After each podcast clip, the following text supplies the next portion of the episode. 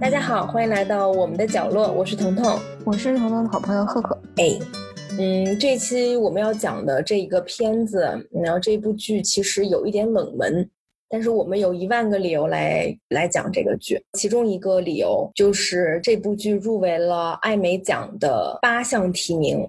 包括最佳真的吗？真的真的，我都不知道。对，包括最佳喜剧和最佳编剧这两个最大的奖项。其实我完全没有想到这部剧竟然能入围艾美奖。我也没有想到，但是我好开心啊，就像我自己入围了艾美奖一样。对我，我特别为他们开心，因为这部剧真的是不是那一路子的，但是他竟然入围了。嗯，我觉得他是有这个实力的。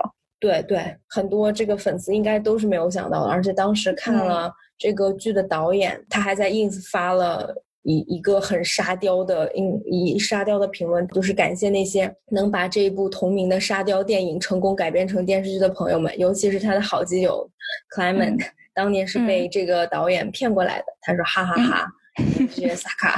”对对对对，我们说了这么多，好像还没有说剧名是吗？对。宣布吧，呵呵。嗯，这部美剧的名字叫做《吸血鬼生活》，What We Do in the Shadows。嗯，然后它有，它是根据一部同名电影改编的。它的这个导演编剧是《雷神三》的导演泰卡维提提，是吧？他的中文名泰卡瓦提提。嗯。其实这个 IP 就是这个故事的构思是 Taika 和另外一位编剧导演 Jermaine Clement 他们在上大学的时候就开始构思的，然后他俩就自己拍了一个短片，我记得好像在油管上还能找到这个短片吧。嗯嗯嗯，然后之后就把它真的拍成了一部伪纪录片喜剧电影。然后后来又做成了这样，呃，应该是在福克斯，对的，是在 FX 上面放的。然后当时后面我还查了一下，其实这个点子百分之八十是这个导演 Taika Waititi 喜欢的。就是他的好基友 Climate 其实并没有完全，呃，并没有完全想做这件事情，真的就像他在 Instagram 上说是 I trick him，真的是把他纯真的是把他骗过来，但是上了贼船也没有办法了，所以就是把这个嗯嗯做了出来。对 对，所以对，因为在那个电影版里面，呃，泰卡演泰卡和 Jermaine 他们两个人都主演了这部电影。嗯，没错，尤其是如果你看过这个电影版，一定会对那个应该算是男主，嗯，那个特别话痨，然后嗯又很乖巧，在照顾所有人，但是嘴又特别贱的那个演员，嗯啊，那个就是咱们的导演 泰卡。对。对，其实泰卡除了他是导演，他真的演过很多片子。你知道他演过《绿灯侠》吗？我天呐，真的吗？但但是我都不记得有他呀。但他演了一个很小的角色，我在那个演员表里面找了很久才找到他。哎，我看了照片了，哇塞，这不像他呀。这我哪知道？这真不怪我，好吧？对，那那个角色有点有点埋没泰卡天生的那个美貌。但是大家了解完，嗯，泰卡一般都是，比如说像去年的《Jojo Rabbit》乔乔兔，泰卡的表演最为国内观众知道的吧？然后哦，那个应该是《雷神雷神三》里面，他他不是给那个石头人的那个角色配过音吗？对。还有，你记得那个石头人还在那个《复仇者联盟》第二部的时候也出现了。大肚子雷神在房间打游戏，他在旁边是个石头，就是一个口音怪怪的一个。对，他他那个就是正宗的新西兰口音。哇，那个口音真的是新西兰人是会把那个一的那个元音一不是有的时候会发出那个 i 的那个音嘛？但他们会还是会读一。哦，所以就是比如说 egg，他们发出来就是 egg egg。嗯，这个有点哎，有那味儿了，对吧？有那味儿，有那味儿了。对对对对对。嗯。因为其实，在泰卡的很多片子里面，他都会提到新西兰，啊，他的故土。他是他是那个毛利人和俄裔犹太人的混血，他爸爸是一个毛利人，嗯，但是他他好像就是他他父母很早就离异了，然后他爸爸一直都在他的身边，嗯，所以我记得我在他的那个社交网络上看到说他跟他祝他妈妈父亲节快乐，然后我说妈妈你是世界上最好的爸爸，对对对，所以 他的。加入漫威宇宙之前的那些作品，基本上都是讲小男孩的成长故事，而且都是没有爸爸的小男孩。就像，其实我看过他的第一部片子，是我很多很多年后我才知道，原来那是他的片子，就是《Hunt for the Wilder People》，追捕呃野蛮人。就别人都是什么公公路片，他们真的是丛林片儿。一路上就是，然后两个人丛林追逐，丛丛林追，然后就是就两个人都很贱，对对就就很很逗。我第一次真正知道泰卡，就其实还真是雷神三，其实真的是泰卡给雷神三带来了很多这种黑色幽默、这种喜剧元素。就我觉得，在他的那个帮助之下，那锤哥在雷神系列里面都变帅了。啊，没错，不光是锤哥，你看其他几个演员也是。我我都怀疑啊，那个泰卡应该是把所有演员都放在一起做那种表演系同学。一直会做的那个身体解放，泰卡的风格应该跟周星驰很像，就是他对他，你看起来他的那个呃段落，就是特别是喜剧段落，都感觉非常的非常轻松，嗯，随意，甚至你有时候会觉得他是现场发挥的，但是我觉得他肯定对演员的表演的控制是非常非常强的。对，要演员做到一定要是他想象当中的那种精准度才可以。对对，因为其实很明显，你看他他那个包袱抛的之准，台词那种精妙，多一个字少一个字都可能都没有这么搞笑，就是他每次都是正正好好。因为基本上他的小众作品全是他自己编剧的嘛。嗯。他每一句台词，你事后再去想，基本上都是肯定是改写过两遍到三遍的。嗯，我记得我印象最深的是他很早很早期的一部作品叫《毛利男孩》，boy，就是我觉得那个故事基本上是他自己的亲身经历，就是一个毛利毛利爸爸回到他的那个儿子身边，然后他那个儿子儿子想象当中爸爸是一个盖世英雄，但是其实他爸爸是从牢里刚放出来的。然后那个爸爸跟儿子说的第一句话就是：“我是你爸。”然后妈妈呢？然后儿子愣了一下，然后他爸说：“我说的是我妈，不是你妈。”哎，这个这个很胎卡啊，这对对胎卡。哎，那你这么说，你看，真的是包括我们在《吸血鬼日记》，不管是电影还是剧里面，有太多这种情节。嗯，就是你看他很多作品里面的有些男性，一方面你觉得很可爱，但一方面你觉得他们真是自私的可爱。对，但是很真实，又很生动。我觉得吸血鬼生活呢是这样子的，就如果你非常喜欢呃《暮光之城》，你非常喜欢《吸血鬼日记》，你非常喜欢对真爱如雪，还有什么吸血哦对，还有什么吸血鬼 后裔啊，初代吸血鬼，就是这一系列，只要你喜欢这一系列啊，有我天呐，你只要喜欢这一系列的，那你现在可以关掉我们这个音频了，因为你会非常讨厌我们。但是 如果你很喜欢，比如说呃《Deadpool 死侍》这类的片子啊，或者怎么样的，哎，你可以接下来听下去。对，我们先跟暮光粉道个歉，但是就是从喜剧的角度来说，《暮光之城》实在是太值得调侃了。嗯，对，因为有太多的梗可以聊了。那我们可以跟大家推荐一下，因为这部剧《吸血鬼生活》，就像我们刚才说的，它不是一个特别热门的剧，然后很多人可能也不是很清楚，所以我们今天的任务就是来安利这部剧的，还有同名电影。对对对。嗯，就是我们需要提前交代一下，它的这个吸血鬼的这个设定跟《暮光之城》是完全不一样的。对，这个吸血鬼他是喝人血的。对，然后他也没有就是那个 bling bling 的皮肤，他也不能在白天就活动，因为他碰到太阳光的话会被烧死。烧死，嗯嗯，然后呃，他也没有就暮光之城的那种所谓的特异功能吧，应该。然后他们每个人的特异功能是非常 low 的那种特异功能，比如说某人很会爬墙啊，然后那个人比较嗯比较擅长变成蝙蝠，对，就比如变得更大或者变得更快，都是这种很 low 的技能，没有。说什么你会那什么读心还会隐形啊？没有，嗯，没有那样的。然后他们这个系列包括电影和电视剧，它它这个设定里面最有意思的一点是，这些吸血鬼它不是它虽然跟人类生活在一起吧，算是它生活在人类的世界当中，而且他们是呃跟室友一起，等于说是合租嘛。嗯，但是但是他生活的地方都不是什么好地方，就是 电影是呃三个吸血鬼，三个来自欧洲的。古老的吸血鬼生活在新西兰，嗯，这样一个 就比较村的这样一个国家。电视剧里面他们是在斯坦顿岛，对，是纽是在哪里？纽约的一个，在纽约州旁边一个岛，但是是个非常非常边缘的小岛的一个岛。而且他们那个岛跟那个纽约的那个曼哈顿其实就应该就隔了一条河。对，就河对面就是世界的中心。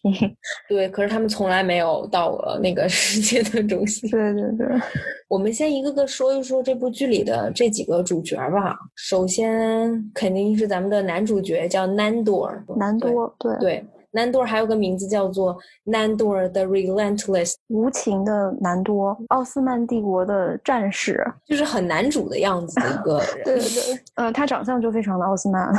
对，很硬朗，个子很高，肩非常宽，看起来有一米九吧，他那个个子应该，他得有吧，一米八八五肯定有。南多非常可爱，就是他的口音。这个口音我真的是百听不厌，每次他说话，我真的都是我特别喜欢听他说。喜欢他的口音，对。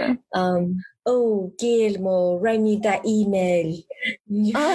他就是他会拖这种长音啊，而且他真的是一个，就是什么事情都做不好，就是嘴炮第一，但是什么都做不好。包括他最，我觉得我最难忍受一点就是他已经忘了他的母语了，虽然他英文说的也不是特别好。然后这个南朵还是一个。硬核的美国篮球粉丝哦，对，他在美国可能已经居住了三百多年了吧？三百。然后他他第一次申请成为美国公民，是一为了九二年的那个奥运会来美国男篮梦之队，就是因为他是一个硬核粉丝，所以他决定成为美国公民，当然也没有通过考试。没有通过，对，嗯。后面他在这第一季，我我忘了第一季还是第二季，他又去参加了一次，想要申请美国公民，然后依然也是因为很无厘头的原因，又没有。又被拒绝了。那一段也非常非常的精彩。他他试图催眠，用吸血鬼的催眠术催眠那个考官，然后他发现美国的公务员已经没有灵魂了。对对对，但是其实 Nando 好玩儿，也是因为他的这个随从，这个随从叫 Guillermo，他名义上虽然是 Nando 的随从，但是其实他是所有人的随从。就这个房子里四个吸血鬼，四个吸血鬼啊。然后这个我们可以解释一下这个这个随从。随从制度吧，就是在这个吸血鬼生活 IP 的设定当中，嗯，很多吸血鬼会有贴身的仆从，这个仆从可能会为他们服务十年到八十年不等吧，取决于自身的能力。然后，呃，他们得到的奖励是吸血鬼最后会把他们从人类变成吸血鬼，嗯所以就是有一些带有吸血鬼梦想的年轻人 就会毫不犹豫的投身这份。工作，然后最终实现自己的梦想。但是这个这个事情，其实，在电影版里面也有交代，就是，嗯，好像他们可以随意的在街上抓一个人，然后把这个人变成吸血鬼，但他们很抗拒把自己的仆从真的变成吸血鬼，好像感觉仆从就是天生就是低他一等的那种。对我我的理解是，我觉得他们希望说，如果他一旦把仆从变成吸血鬼了，那他得又得找个新的仆从，又得去适应。然后另外的三个吸血鬼吧，其中的两个是一对夫妻，他们已经结婚了。这个女性是这个整个系列包括电影电视剧当中唯一的一位女性吸血鬼，叫娜扎。也是我们这边最冷静、最聪呃不算聪明，但她也很聪明，她至少比这几个男的聪明。那比他们是聪明多了。对，他还他还特别有正义感，就有一种锄强扶弱的那种。对，而且她是一个，其实她挺女权的。对他会帮扶其他的女性。对，中间有一集就是其他他看到另外一个小姑娘受欺负了，所以他就英勇的站了出来，把那小姑娘变成吸血鬼了。结果，然后去欺负那些欺负他的人，把那人都咬死了。娜扎是娜扎，算是东欧那边的吧？对他口音应该是东欧的，非常多弹舌音。对，他的口音也非常可爱。对，然后她的丈夫拉索是。就是她，是她把她丈夫变成吸血鬼的。嗯，也是一段浪漫的故事。嗯，拉索是他们村里最帅的男孩，因为他们村的人都得了麻风病，还有黑死病。对，拉索住在三楼，然后他在他的窗外看见了一个美丽的女人，对，像壁虎一样那样爬上。对对对，对，然后把他变成吸血鬼了。嗯，然后他们就结婚了，所以他们应该也结婚好几百年了。好几百年，对。但是 Leslie 有个很著名的特征，就是他特别的，他有很强的肉欲。嗯，他非常的好吃懒做，胆小如鼠。对，但是然后遇到危险都会把老婆怼怼在自己前面。他会好几次，他一下子把 Nasha 直接推到他前面去了。我保护你。对，然后把他拉到自己前面。对。问题是拉斯洛其实用 Naja 的话说，对，He is a beast, He is a bear，就是他是像个熊一样的挺大块头的一个男人。嗯，但是就是，呃，这三位主演其实都是英国的演员。拉斯洛他是那个，呃，英国的一个非常有名的喜剧叫《IT 狂人》里面的那个呃老板。哦，因为他的口音是很英国的，感觉他就是一个生活在我们这个年代会出现的一个。嗯，很能逼逼的英国老头的那种感觉。嗯，还有一个很有意思的吸血鬼神设定，我真的是要为非常的服气。我真的对我想我想对泰卡拜一拜，你太牛了，嗯你你就是一种叫做能量吸血鬼的，叫 energy vampire。就这种吸血鬼呢，他首先他不喝血，他不需要吸人血，然后他也能完全跟正常人一样在。呃，阳光下行走，他可以去商场怎么样，就是吃饭生活完全都没有问题。他吸取能量的方法是不停的跟人家聊天，把人家搞睡着了，把人家的精力吸取了，他就等于他自己就吃饱了。嗯，所以我们身边最多的应该是这种吸血鬼吧，就是特别爱开会的老板啊，对，然后讲课很无聊的老师啊，对对对你们家的邻居大爷啊，对啊！而且这个吸血鬼特别厉害的一点就是，其他的吸鬼吸血鬼也非常怕他，因为他也可以把同类的那些精力全部都吸光。就是能量吸血鬼真的，他百分之至少六十吧，六七十，他的场景都是在办公室，是一间整个装修是灰色的，灰色的地。灰色的墙，所有人都死气沉沉，一间间小格子。然后他每天就是穿着同样的那种衣服，呃拿着一杯水，然后一个个去嗯从早从早上第一杯咖啡到最后下班，就一个跟人家聊天，把所有人把整个办公室的人都全部都聊趴下。然后他莫名其妙的就升职了。这个在我们身边真的有很多很多这样 哎，说到这个，你记得第一季前几集，就能量吸血鬼从来没有怕过别人，直到他遇到另外一个吸血鬼，叫做情感吸血鬼，你记得吧？对，它是情感吸血鬼，是一个更高级一点的能量能量吸血鬼。吸血鬼，然后他们的这个吸食能量的方法，就是通过你的同情心来吸食能量。情感吸血鬼就是就有点像那个《唐伯虎点秋香》里面那个比惨大会，对对对对对，谁能比我惨？惨。然后他就是情感吸血鬼，经常做的一件事情就是他会说，比如我的狗死了，我的怎么，然后他赚取你的眼泪，榨干你的情感，这样的话他嗯就能得到这种满足。像那个那种什么真人秀或者那种比赛节目，然后然后说出你背后的故事。对，唱完一首歌开始哭，对对，呃，对，就是那种。那其实差不多就是这四个吸血鬼，再加上一个 Guillermo 啊、一个对仆人。就是这个剧很好玩的一点就是，就比如他设计了一个很很有意思的对立，就是 Nandor 跟 Guillermo 这一对相爱相杀，他们赋予了 Guillermo 一个能力，就原来他的血液里面有一部分范海辛的血液，嗯，他又想变成吸血鬼，他又是吸血鬼的朋友，他又是他们的仆人，但是他发现他是一个天才吸血鬼猎人，因为他们俩的关系其实是有一点点腐。啊，挺腐的。当我们意识到 Gilmore 的这个超能力之后，我们意识到他真实的身份之后，他们俩就变得有点像罗密欧和朱丽叶。对，尤其是后面你发现南南多很爱他，对，就南多其实很爱他，但他不知道要怎么去表达。对啊，虽然 Nasha 和拉斯洛也很甜，但是我心目中我是更喜欢南多跟 Guillermo 这一对的，因为其实拉斯洛跟 Nasha 他们两个就相爱肯定相爱，他们两个相杀就是互相搞外遇呗。对，我发现他们俩是那个拉索会身体出轨，但 Naja 会精神出轨。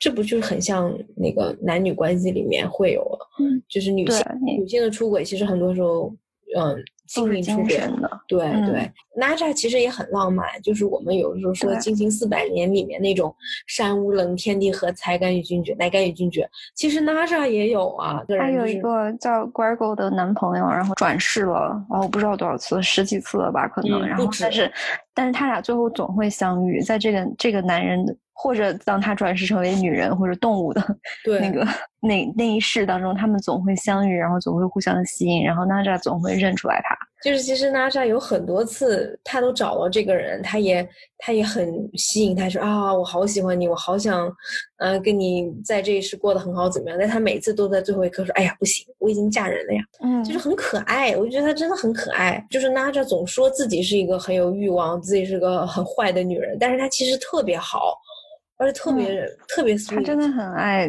他很爱拉索，他也很爱 Gregor，他也很爱他对这两个男人都很好。对啊，他其实就是一个是他的红玫瑰，一个是他的白玫瑰嘛。对，然后拉索他是他是会跟一切就是长得像 Naja 的女性和男性出轨，对，黑头发的。对，我们在我们在可能在第二季的末尾，我们发现就是他他跟那种黑色有着黑色长发的人类都都会对他具有一定的吸引力。然后我们发现南朵也有一头黑色长发。对对对，那句那个地方好逗啊！然后当时当时是娜扎一个个问说，所以你跟他你跟他南朵儿？但是你记得最开始也是，就那个男爵要拜访他的时候，娜扎就说，嗯啊，我以前在嫁给拉斯洛之前，我跟男爵有过很长时间的一些非常激烈的关系，哎呀，我希望这也不会对拉斯洛造成伤害。结果立刻切到下面一幕是拉斯洛的那个采访，拉斯洛说啊，我之前跟男爵有过。对，两人说的话基本上是一样的，一样的，都不想让对方发现。对对对对，哦，那拉扎说是，哎呀，所以我不是很想见到男爵。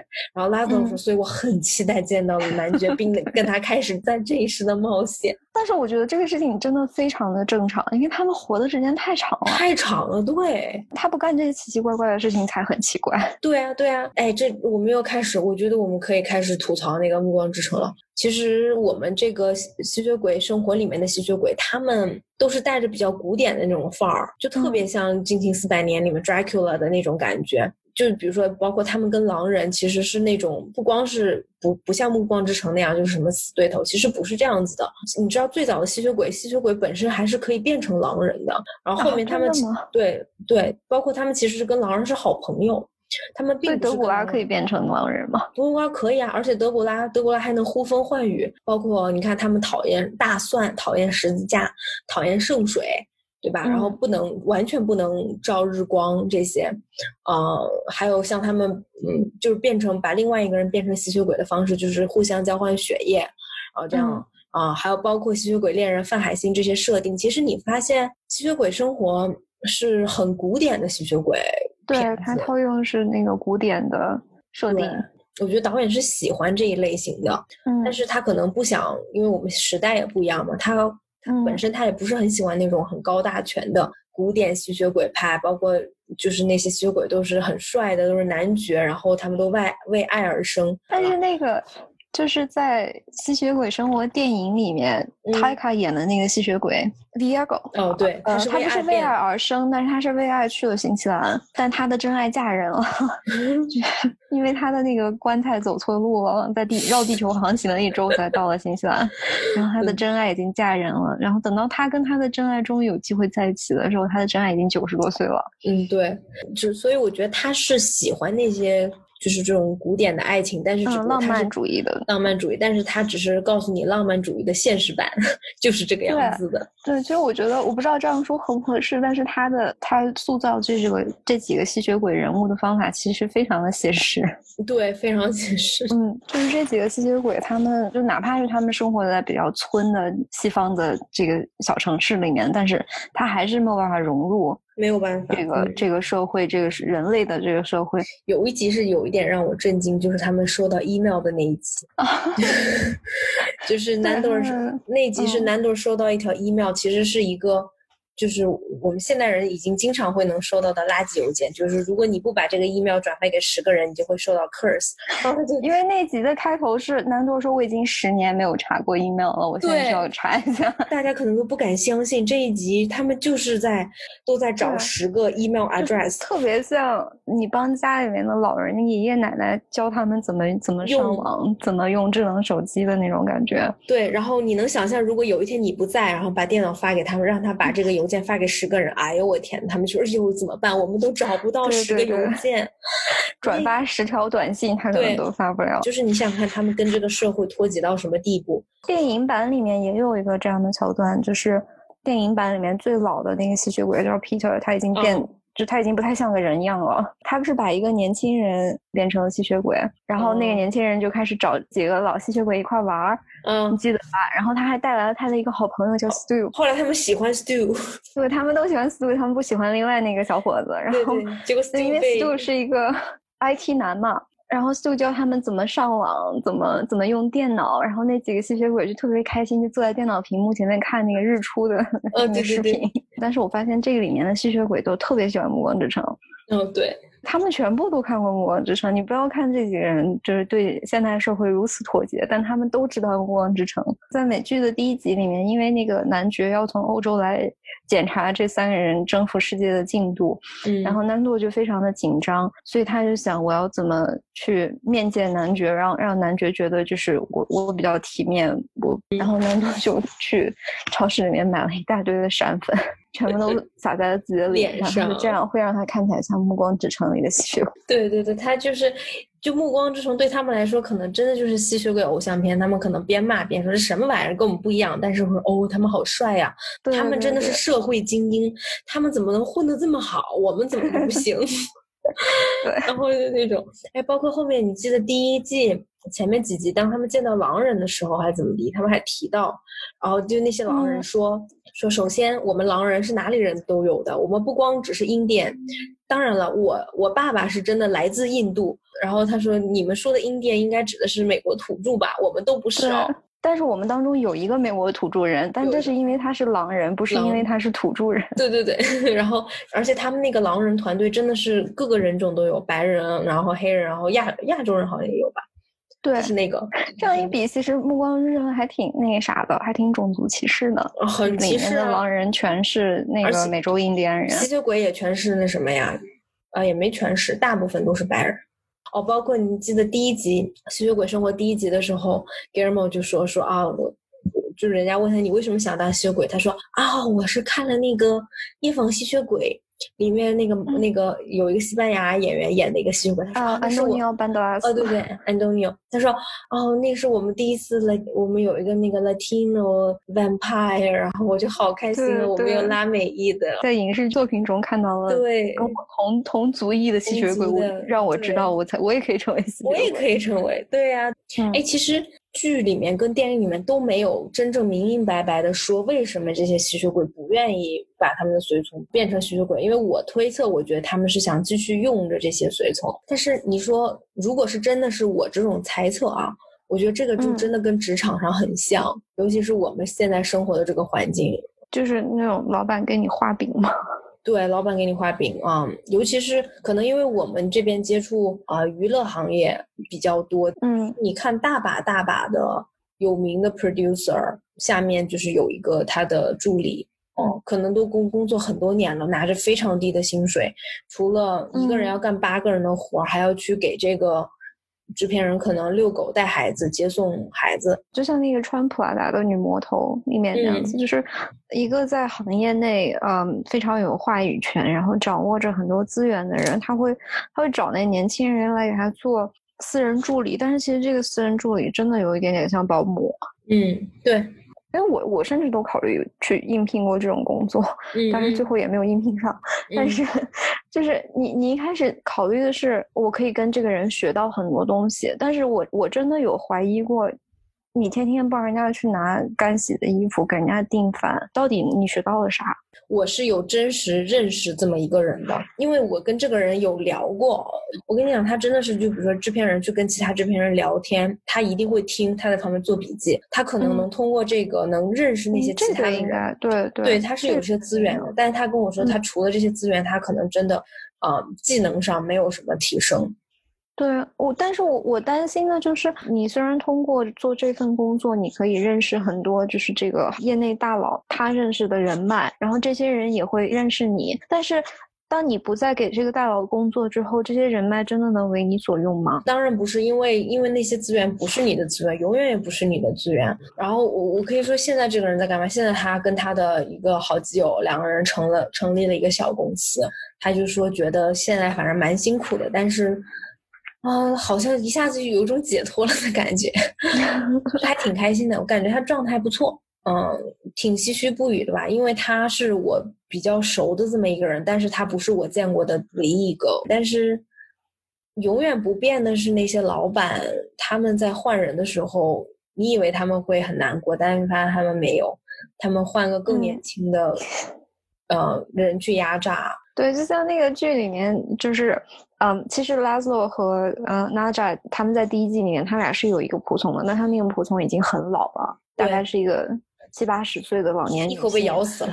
嗯，然后他俩也特别无所谓。然后到了第二季开，第二季其实第一集第一集就是他俩在跟这个摄制组说啊，我们我们这个夏天换了三四个仆从，但他们都。就是死掉了，对，就是出各种奇怪的意外，什么掉到井里啊，或者被火烧死啊，就就死在家里。但是他俩非常的无所谓，对他们就是那个态度，那个态度其实其实是一种喜剧的方式。但是我相信，可能不光是我们这个行业，其他行业都有，因为有的是这样子的小孩儿、小年轻愿意过来，以为能拿到一些资源，以为可以能通过给你拿衣服啊、接孩子。能得到你的爱，就是得到你的信任，嗯，有一天也变成一个吸血鬼，就是 对吧？对，因为你记得他，他有很多那种就是呃吸血鬼去聚会，然后他们的仆从就会在一个那个地下室里的像厕所一样的小房间里面聚会，对，然后那些仆从都就老的老。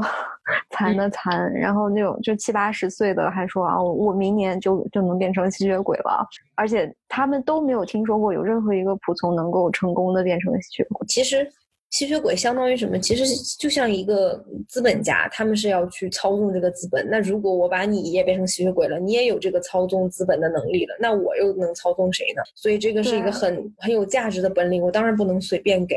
我就是要靠这个去吸你们的血，难道我要把你们对啊回来吸我吗？所以其实就跟职场跟跟现在生活非常像，嗯，有点沉重啊，说到这有点，因为其实，嗯，这部片子有一点点，你看的时候会觉得有一点像像周星驰的片子，觉得说到底就是因为这个喜剧的。外核里面是一个悲剧的内核，对，就包括吸血鬼他们，你就说这些角色他们真的快乐吗？就是他们的内核都是可悲的，就像我说之前那个 email 的那一集，就是你笑，你看的时候很觉得很搞笑，但是你停下来，你觉得哇，他们真的好可怜啊！对他们其实内心是很孤独的，对他们只有自己。在这一点上，电影版做的非常好的一点就是，你记得当时 Stu，他们以为 Stu 死了，就是还把他们埋起来。然后其中一个吸血鬼发表了一个很长的一段呃感想，他就说：“他说我就是永生的，但是我看到我的家人爱人一个个离去，我却无能为力。然后直到我的内心已经变得不为所动啊，但这一刻我发现我其实心里还是会有所动的，但是我可能这这样只能维持几秒钟。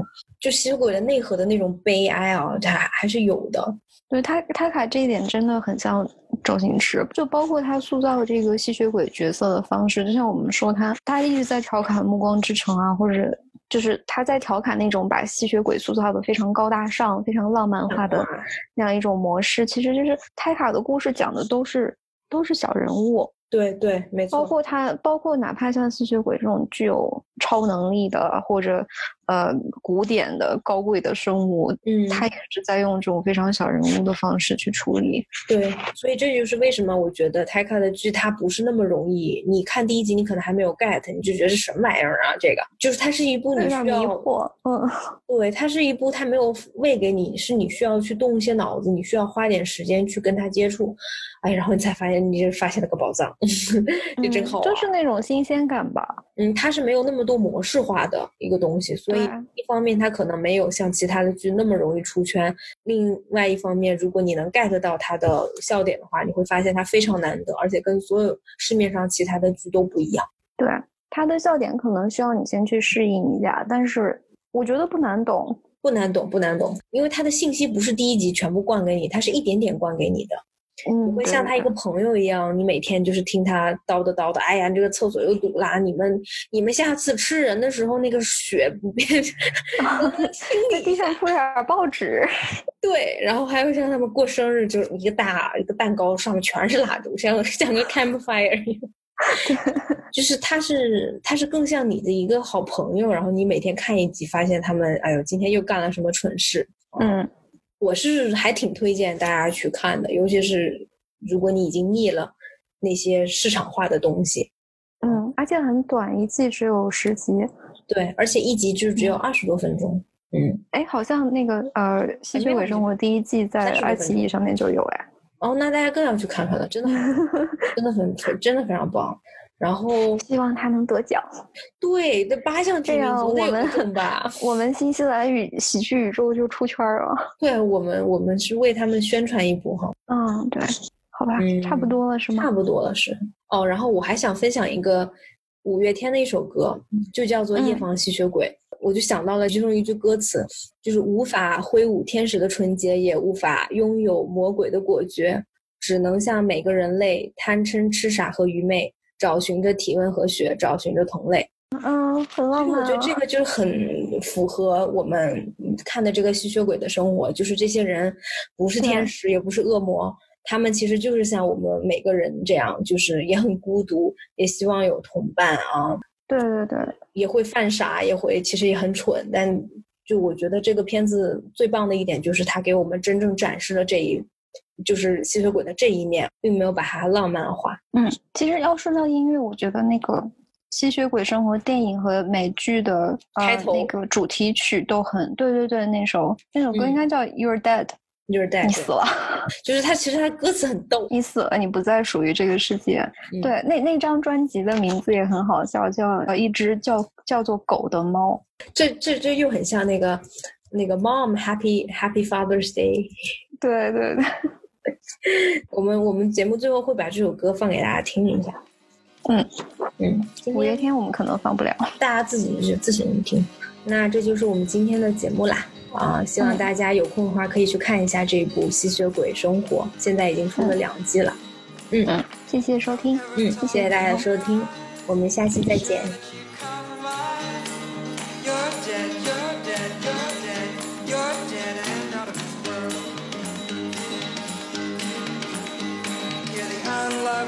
like rain. Guard your sleep from the sound of their pain.